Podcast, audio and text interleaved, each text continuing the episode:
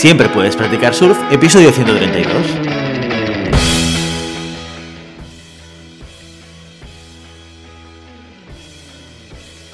Bienvenido y bienvenida a Siempre puedes practicar surf, el podcast diario sobre recursos humanos. Este podcast está pensado para profesionales de recursos humanos, gerentes o jefes de equipo y podrás encontrar técnicas, consejos, ideas, conceptos y noticias sobre la gestión de personas. Eso sí, con un enfoque práctico y aplicable. Hoy episodio 132 del lunes 29 de noviembre del 2021, programa en el que tenemos el placer de contar con una invitada muy especial. Pero antes dejadme que os recuerde que podéis encontrar más contenido en nuestro blog e información sobre nuestros servicios en nuestra web, en globalhumancon.com. Desde allí os podréis apuntar a nuestro newsletter para no perderos nuestros webinars, streamings y todo el contenido de actividades que organizamos desde la consultoría Global Human Consultants. Hoy en Siempre Puedes Practicar Surf tenemos una invitada muy especial que ya ha pasado por estos micrófonos en más de una ocasión y que hoy vuelve a venir. Y vuelve a venir con un objetivo muy concreto. Hace muy poquito, hace unos días, unas semanas, Ferran Fortuny por LinkedIn nos retaba. Bueno, más que nos retaba, nos pedía si podíamos hacer algún tipo de contenido hablando sobre qué tips, qué consejos, qué herramientas, qué elementos podríamos aportar a aquellas personas que sin experiencia haciendo entrevistas, no como entrevistados, sino como entrevistadores, podrían utilizar para poder evaluar mejor a sus candidatos. Y para eso hoy hemos traído a una compañera de Global Human Consultants, que es Josefina Smart. Josefina, muy buenos días y bienvenida de nuevo. Hola Guille, ¿cómo estás? Muy buenos días. Yo muy bien, encantado de tenerte. Oye, ¿cuánto tiempo hacía que no pasabas por aquí? Hace mucho, hace mucho que no estaba. Justo estaba escuchando mis podcasts antiguos, así que encantada de estar de vuelta. Un poco nerviosa, tengo que decirlo, pero, pero muy feliz de estar aquí. No me lo digas, tú ya eres una veterana que has pasado más de una vez. Ay, ay, ay, pero bueno, siempre, siempre genera un poquito de nervios. Muy bien. Oye, José, eh, vamos a, intentar ayudar a Ferran con, esta duda que nos planteaba por LinkedIn. Creo que es muy interesante porque sí que es cierto que, bueno, los que nos sigáis en redes sociales y ya veáis eh, todo el contenido que vamos haciendo, sabéis que una vez cada dos meses hacemos un streaming en el que eh, algunos miembros del equipo de búsqueda de talento de Global Human Consultants comparte experiencias, vivencias, ejemplos, consejos para candidatos, ¿eh? aquellas personas que estáis en busca de un nuevo proyecto profesional y os enfrentáis al reto y a la dificultad de encontrar trabajo. Sabéis que cada dos meses tenemos a Josefina, a Ana, a Monse, a Pili, aparte del equipo, que os ayuda siempre a a, daros consejos para poder enfrentaros a este proyecto, a esta búsqueda de, de, empleo de la mejor manera posible. En este contexto, Ferran nos contactó y nos dijo, oye, ¿Y qué hay de los que empezamos a entrevistar? Y dijimos con Josefina, esto no se puede quedar así, tenemos que hacer por lo menos, no sé si un streaming, pero por lo menos un capítulo del podcast hablando de este tipo de herramientas. Así que, Josefina, vamos a empezar por el principio. Si nos planteamos eh, de repente una persona que nunca ha hecho entrevistas de trabajo, nunca ha entrevistado y nunca ha tenido la necesidad de evaluar a otra persona a través de una serie de preguntas, ¿qué es lo primero que deberíamos aconsejar a la persona que se va a enfrentar a esa primera entrevista de trabajo? A ver, para mí algo muy importante y que me ayuda muchísimo a la hora de hacer entrevistas, y aquí también voy a contar mucho de mi, de mi experiencia o un poco lo que a mí me ha pasado, es entender el para qué lo hacemos. ¿no? Es decir, eh, ya quizás es un poco cliché, pero estamos en una situación buca, ¿no? En un momento eh, con muchos cambios, estamos atravesando esta guerra del talento, ¿no? Un poco siempre de buscar el mejor talento para las organizaciones y mismo también la pandemia o las situaciones que hemos enfrentado y que hemos vivido estos últimos dos años, siempre estamos intentando buscar las mejores personas para nuestra organización, ¿no? Porque al fin y al cabo, y también esto es algo eh, de Global que siempre lo decimos, el mejor activo son las personas, ¿no? Entonces, eh, para mí, empezar desde el para qué lo hacemos, para qué realizamos entrevistas de trabajo, es un paso fundamental, porque entendemos cómo vamos a liderar esas, esas primeras entrevistas, el para qué lo vamos a hacer, tener claro qué es lo que buscamos en esas entrevistas de trabajo, eh, nos ayudará mucho a cómo estructurarlas y cómo organizarlas.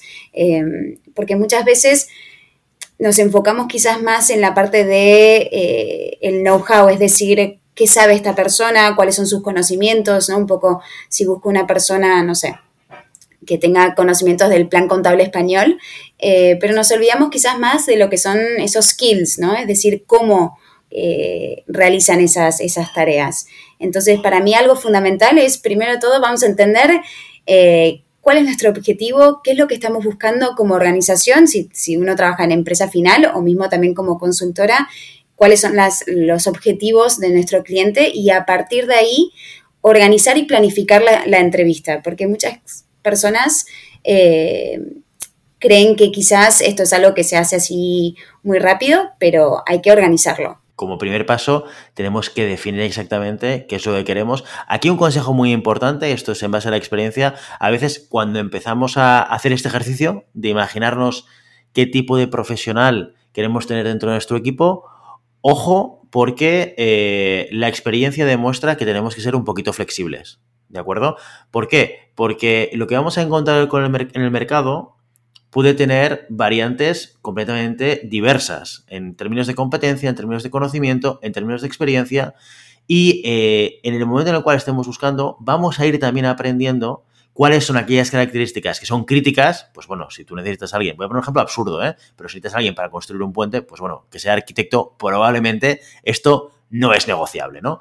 Pero sí que es cierto que hay otra serie de características que en la medida en la cual tú vas viendo candidatos van, vas ponderando y vas, le vas dando un peso de, importancia y de relevancia y va a ir pivotando ese perfil. Con lo cual, no hay que agobiarse por intentar hacer una descripción lo más exhaustiva, completa posible, que te vaya a marcar cuál es el tipo de persona que se va a incorporar en tu equipo, pero sí una primera toma de contacto que te permita identificar qué elementos vas a valorar en la candidatura porque esto es lo que va a ser un poco la guía de lo que tú estás hablando la Josefina, ¿no? De la preparación previa para la entrevista. Yo tengo que saber qué es lo que voy a evaluar. Sí, tal cual, Guille, lo que decís, porque aparte esta, esta información o, un poco entender bien cuáles son los requisitos para mí excluyentes, es decir, qué es lo que tiene que tener sí o sí la persona y en qué áreas puedo flexibilizar.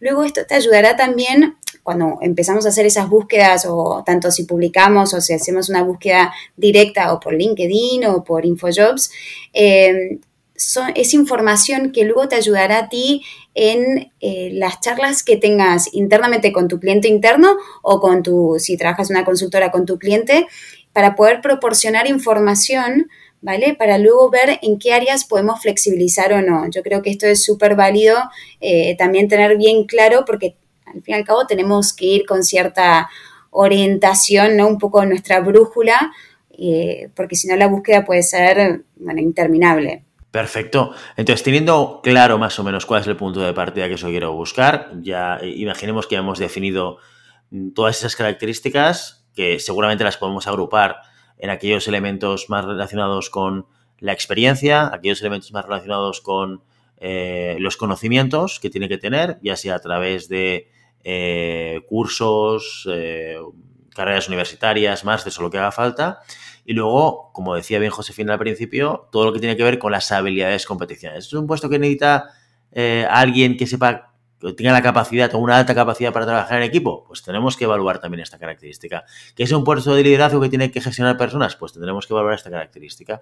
¿Que es un puesto donde hace falta analizar datos y, y sacar conclusiones a través del uso del Excel, etcétera, pues probablemente pues, la analítica de datos es una variable también que tenemos que tener en cuenta. Una vez tenemos esto claro, antes de entrar en la entrevista y obviando un poco las primeras fases, no vamos a entrar aquí en lo que serían las primeras fases del proceso, como es el análisis curricular, como es la primera entrevista telefónica, que tienen objetivos diferentes y que para esto, si queréis y os interesa, hay otros podcasts donde entramos en detalle en, temporadas anteriores, ¿vale? Y si queréis que hagamos alguna, algún específico para esta temporada 4, escribidnos y lo haremos.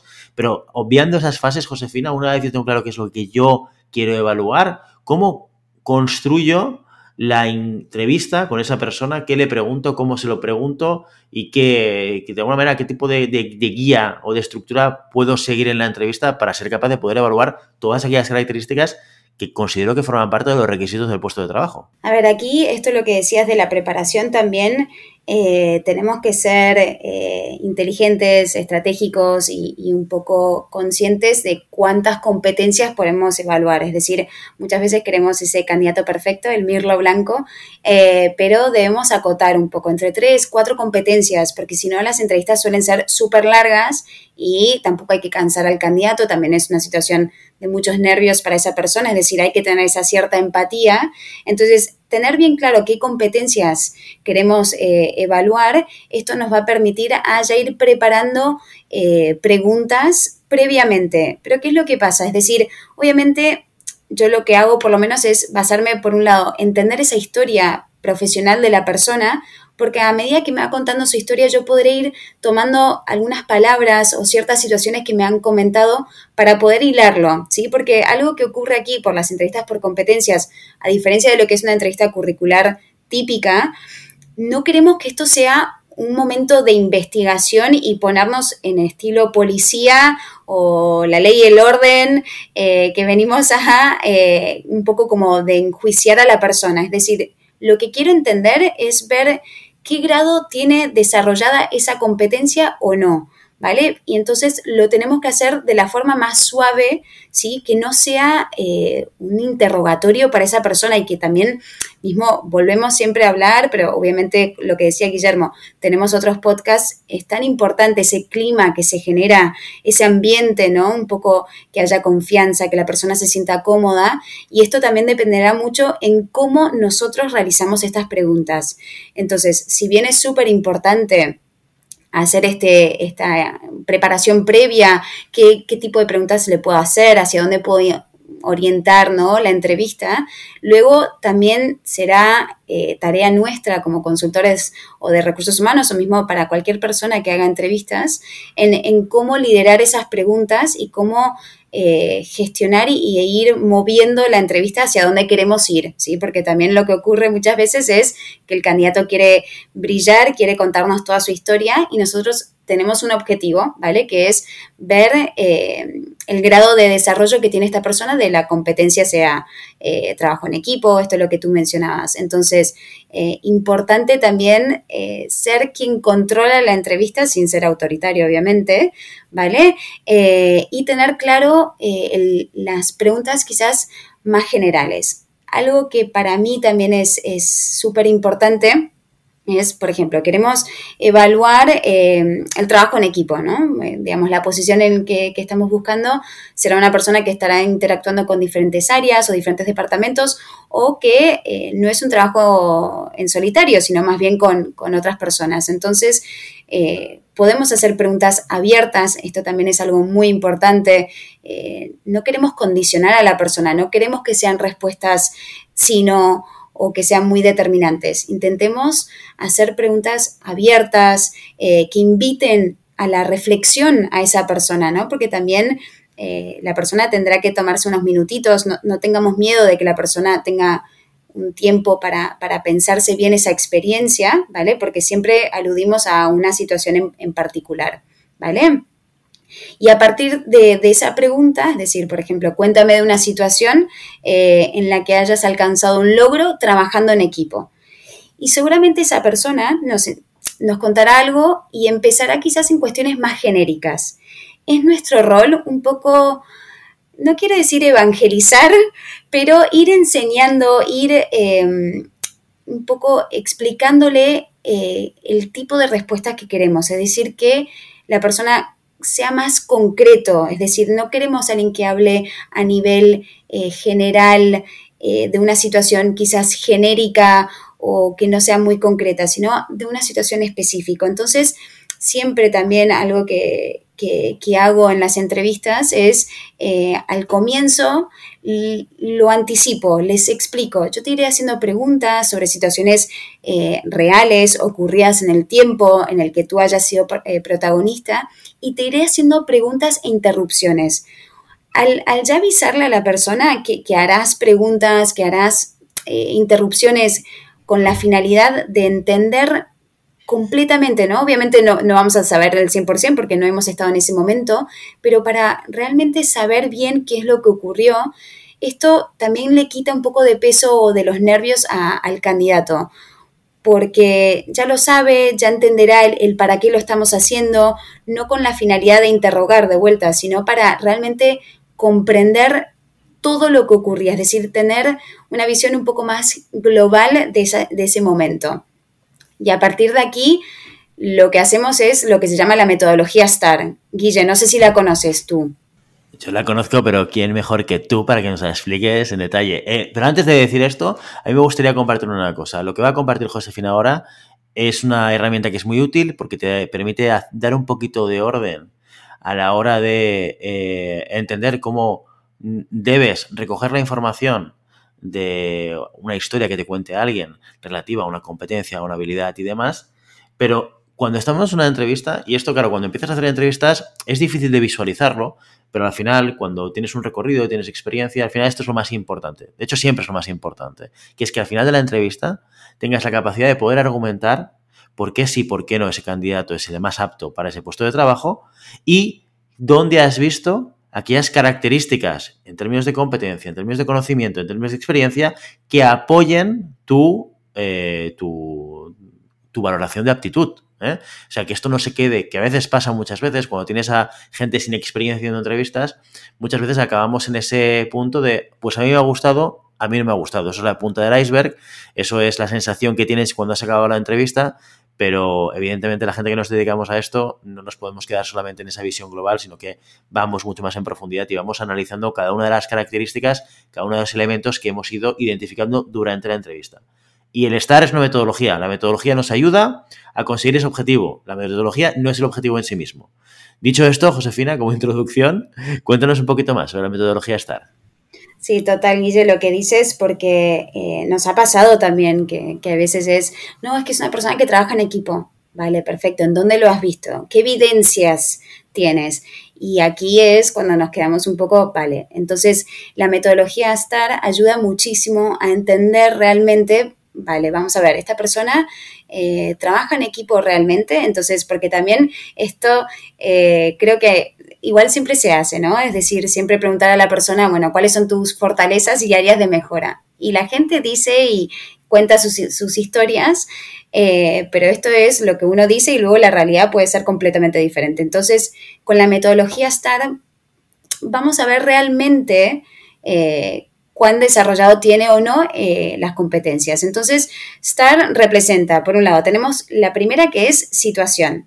¿sí? Es decir, nosotros lo que tenemos que hacer es hacer preguntas que puedan aludir o que puedan referirse al contexto de esa situación ocurrida en el pasado. Recordemos que tiene que ser una, situación ya ocurrida, que haya tenido un desenlace y dentro de todo, en, dentro de los 18 meses, es decir, que sea muy reciente, porque lo que pasa luego es eh, que me cuenten una historia hace 15, cinco años es súper válido y muy interesante, pero el mercado es diferente. Entonces, quiero que sea reciente.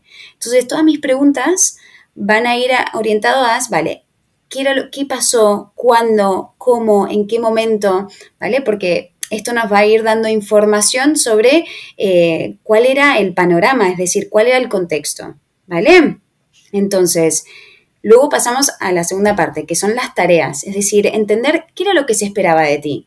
Si es un problema con un cliente, ¿qué era lo que se esperaba de ti? ¿Cuál era tu rol? Para aquí entender, a ver, quizás esto no era bajo su paraguas de responsabilidad, sino que le correspondía a otra área, o sí, o esto era lo que por iniciativa lo, decidió hacer la persona, o era porque el manager eh, le dio, lo, delegó esta tarea. Entonces aquí empezamos a ver y a desgranar y tener más información. ¿Vale?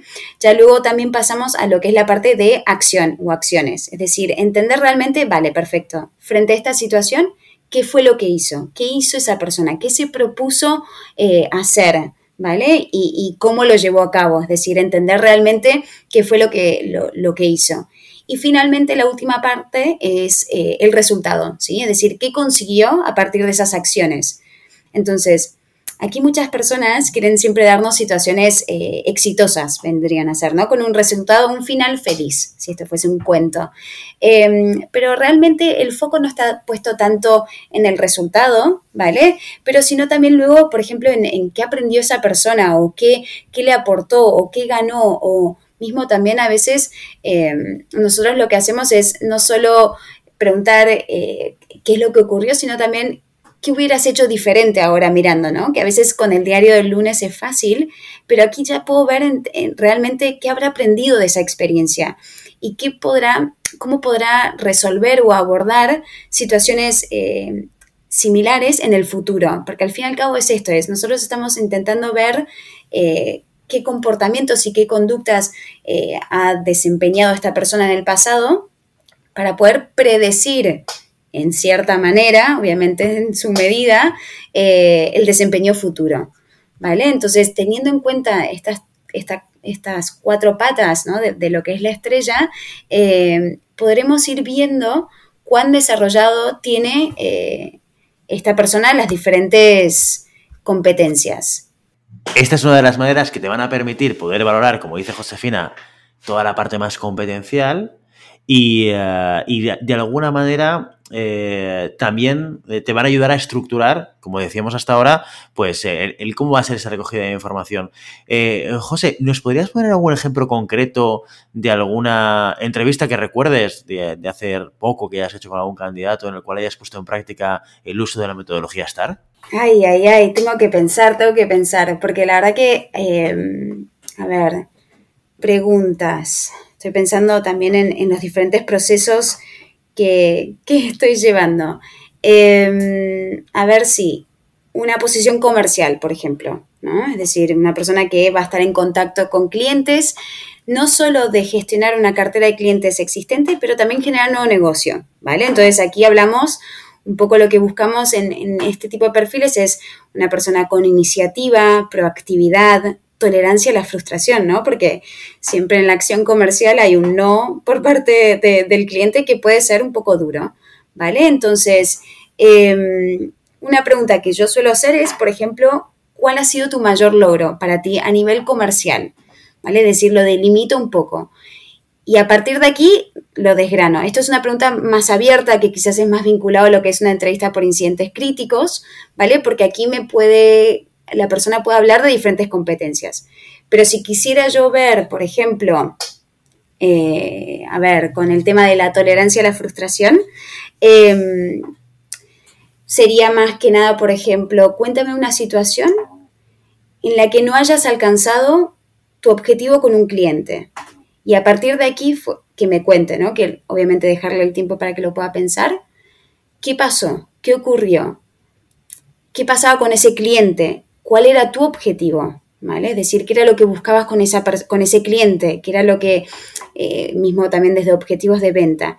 ¿Qué tareas hiciste eh, o qué tareas hizo esta persona como para poder intentar cerrar este cliente, por ejemplo? ¿Qué era lo que tenía que hacer? Eh, qué acciones hizo o no hizo, qué era lo que pensaba, qué era lo que sentía, porque también aquí es importante entender un poco cuál era su, su, pensamiento, su lógica ¿no? a, la hora de actuar. Y finalmente el resultado, qué crees que ocurrió. Y a partir de aquí también entender qué es lo que sintió frente a este resultado, qué cosas hizo o, intentó hacer, eh, qué aprendió, si se ocurre. y luego a partir de esto, por ejemplo, lo engancho con otras preguntas. Situaciones similares que te hayan ocurrido y que hayas tomado otra, eh, plan, otro plan de acción otro camino.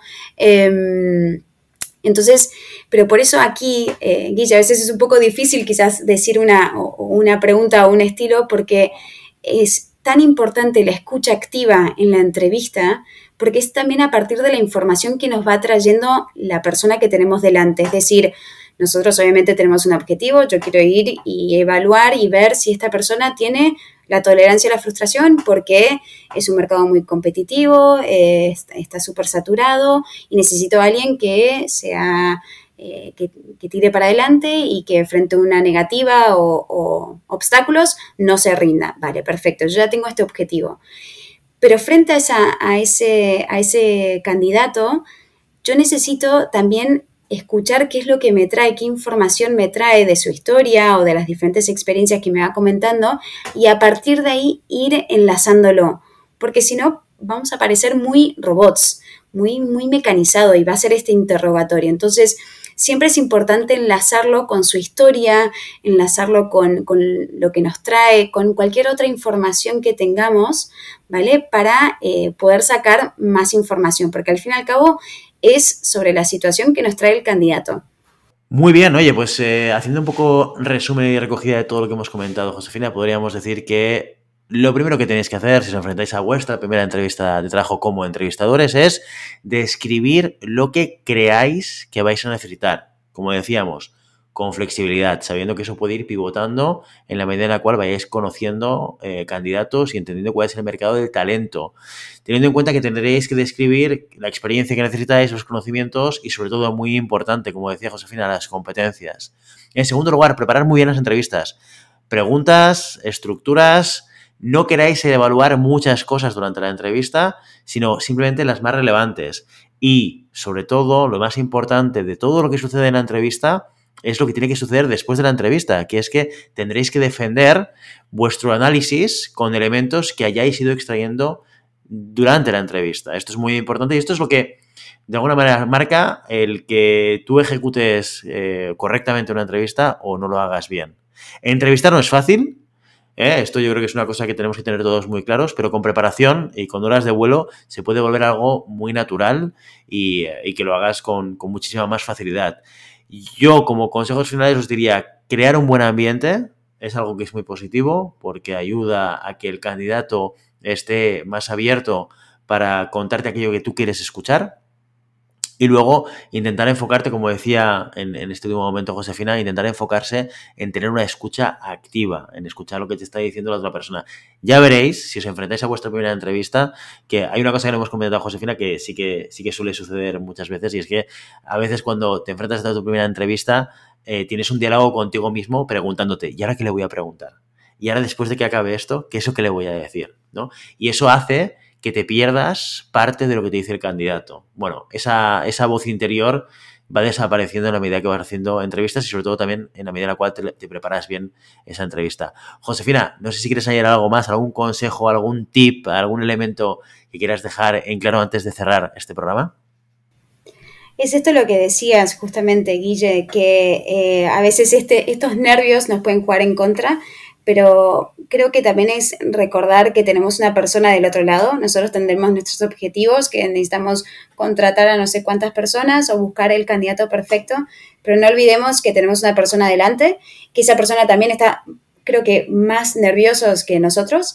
Entonces, esto que tú dices de crear este clima y todo, que no pasa nada, que si no se te ocurren las preguntas, también es eso, es tener esa, esa flexibilidad nosotros eh, para ir conduciendo la entrevista y realmente luego irnos y terminar esa entrevista que sea de una hora, hora y media, dos, lo que tú quieras, eh, con la información relevante y con la información necesaria para que luego nosotros podamos tomar nuestras decisiones. Yo creo que esto es súper importante y al fin y al cabo también es práctica, como todo. A medida que uno va avanzando y teniendo más experiencia, eh, ayuda muchísimo y, también ver, preguntar, ¿no? También es, eh, creo que en, Global tenemos eh, diferentes personas y, siempre uno puede aprender, ¿no? Qué tipo de preguntas hacen y, ir viendo cómo, cómo las lideramos a estas entrevistas. Así que yo creo que también el, el poder compartir con otros ayuda muchísimo. Josefina Smart, muchísimas gracias por venirte hoy al, a Siempre Puedes Practicar Surf, a nuestro podcast, para hablar sobre entrevistas de trabajo desde la perspectiva del entrevistador. Gracias, Guille. Ahora me voy a ir a hacer entrevistas, así que a poner en práctica todo lo que dije. Bueno, y esperamos tenerte otra vez pronto por aquí, ¿vale? Que no pase tanto tiempo como la última vez. A ver, a ver, yo encantada, así que vamos a buscar otros temas para, para volver a hablar. Perfecto, muchísimas gracias, Josefina. Gracias, Guille, nos vemos pronto. Y ya sabes, no puedes detener las olas pero siempre puedes practicar surf.